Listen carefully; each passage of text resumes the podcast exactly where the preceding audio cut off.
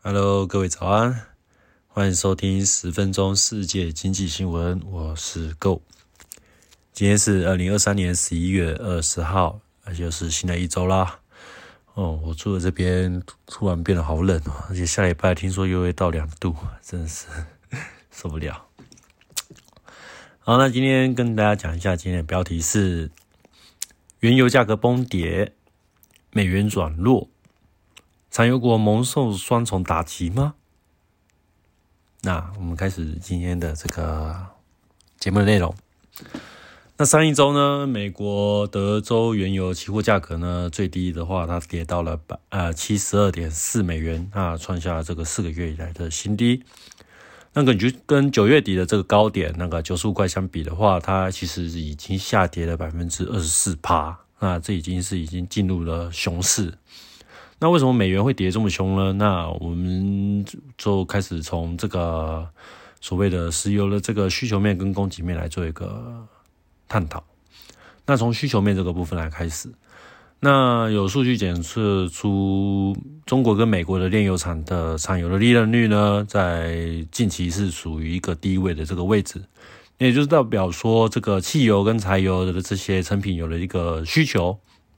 市场对于这些的需求就稍微降低，那使得这些炼油厂他们就不愿意去做一个增产的动作，因为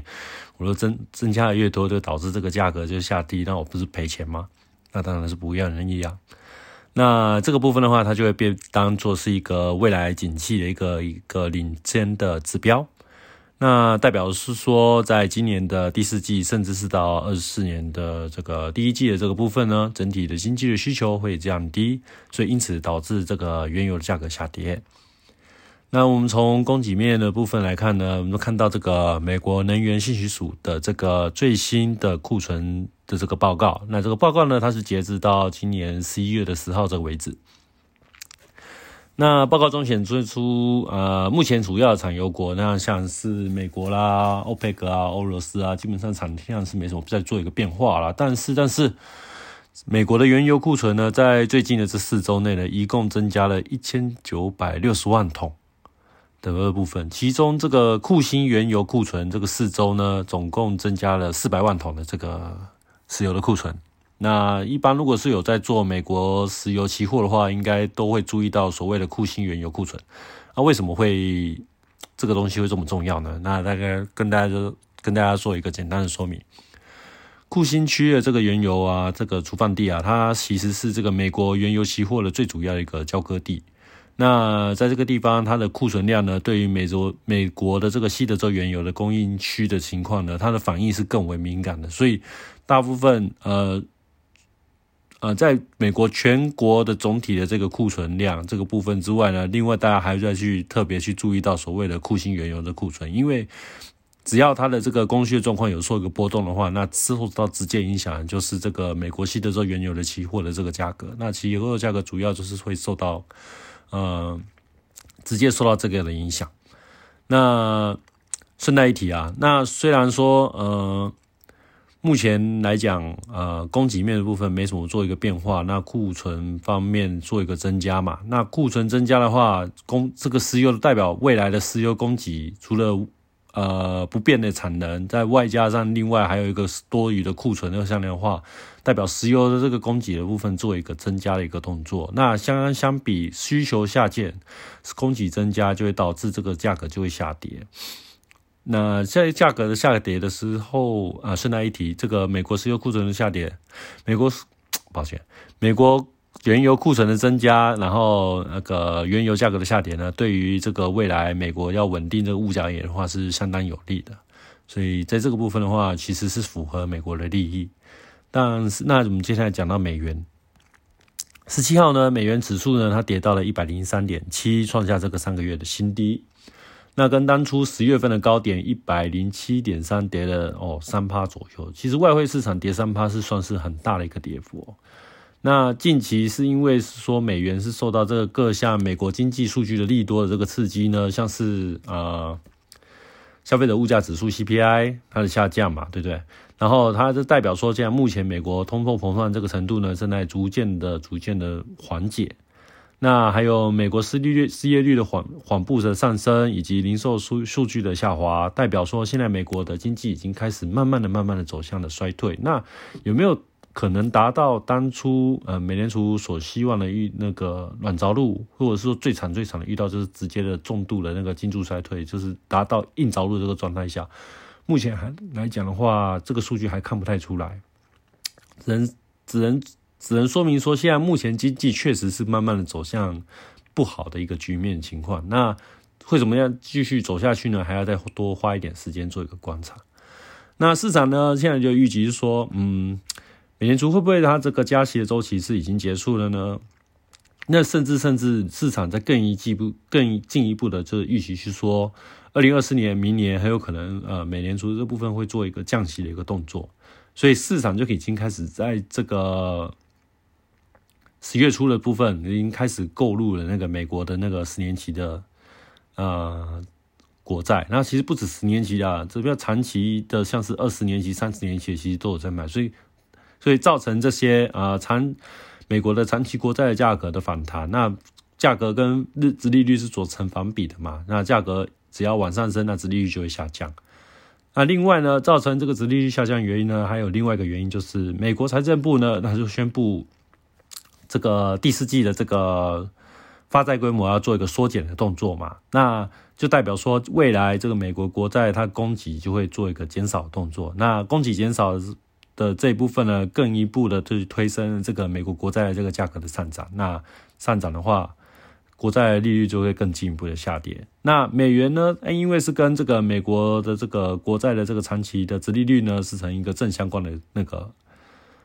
呃，关系，所以只要利率一高呢，美元就会强；那利率降低呢，美元就会转弱。所以现在目前美国是处于一个呃美元的部分呢，属于是因为受到这个殖利率的这个下跌这个牵连，是吧？所以美元现在开始已经走向一个转弱的一个局势。至于这个转弱是短期的，目前的转弱的这个部分呢，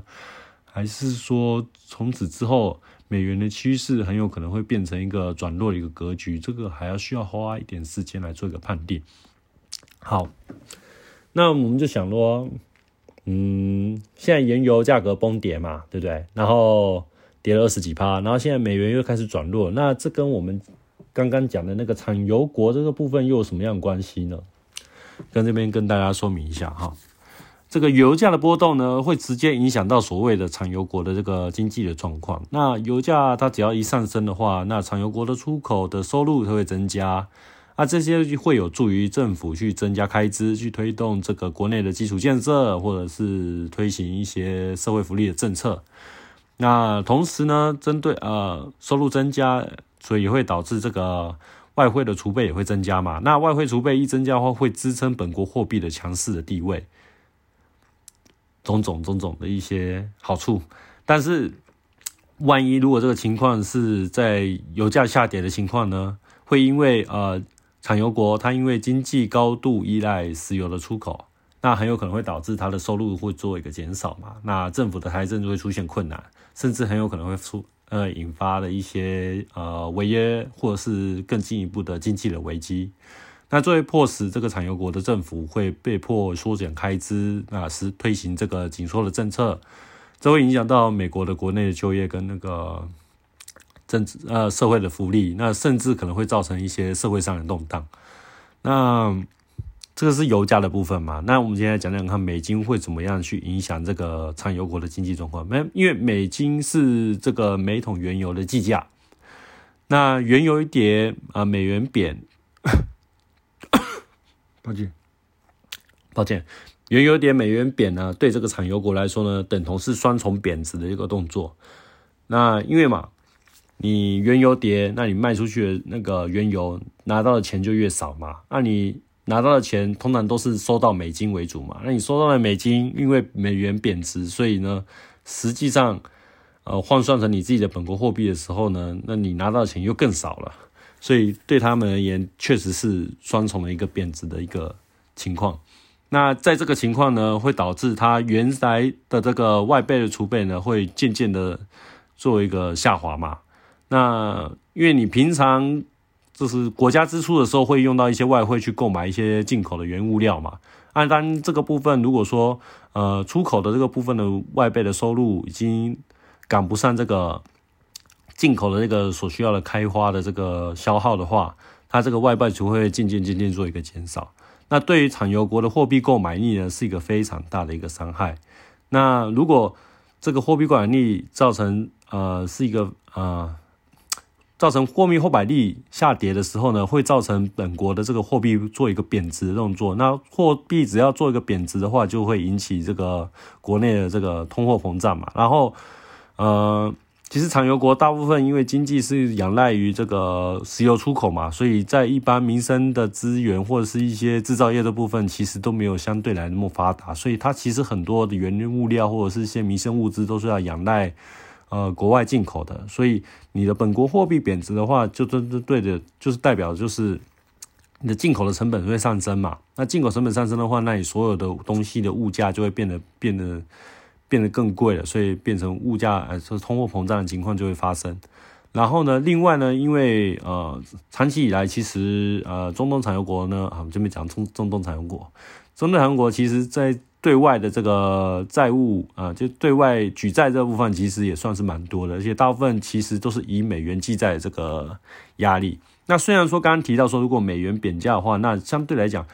呃，我借的大部分都是美元的债。然后美元贬价，照理来讲，应该是对我会比较有利，然后不是这样，应该不是这样去算。美元贬价呢，呃，贬是贬贬，贬是贬是没错，但是呢，本国的货币会贬的比美元还会更凶，因为在这个呃油原油跟美元贬势的这个双重打击之下呢，会严重的造成这个货币购买力的一个减损，所以在呃美元贬。本国货币更贬的这个情况下呢，对他们而言，这种美元计价的这个外债呢，对他们的这个还债的压力呢，就会产就会发生一个上升的动作。那这个部分很有可能会造成这个进一波的这个财政府财政赤字，或者是一些贸易上的赤字的一个情况，然后因而导致这个走入一个中东地区的一个经济衰退的情况发生。大概今天就是这样，那跟大家就分享到这边啦。那，我们下次再见，拜拜。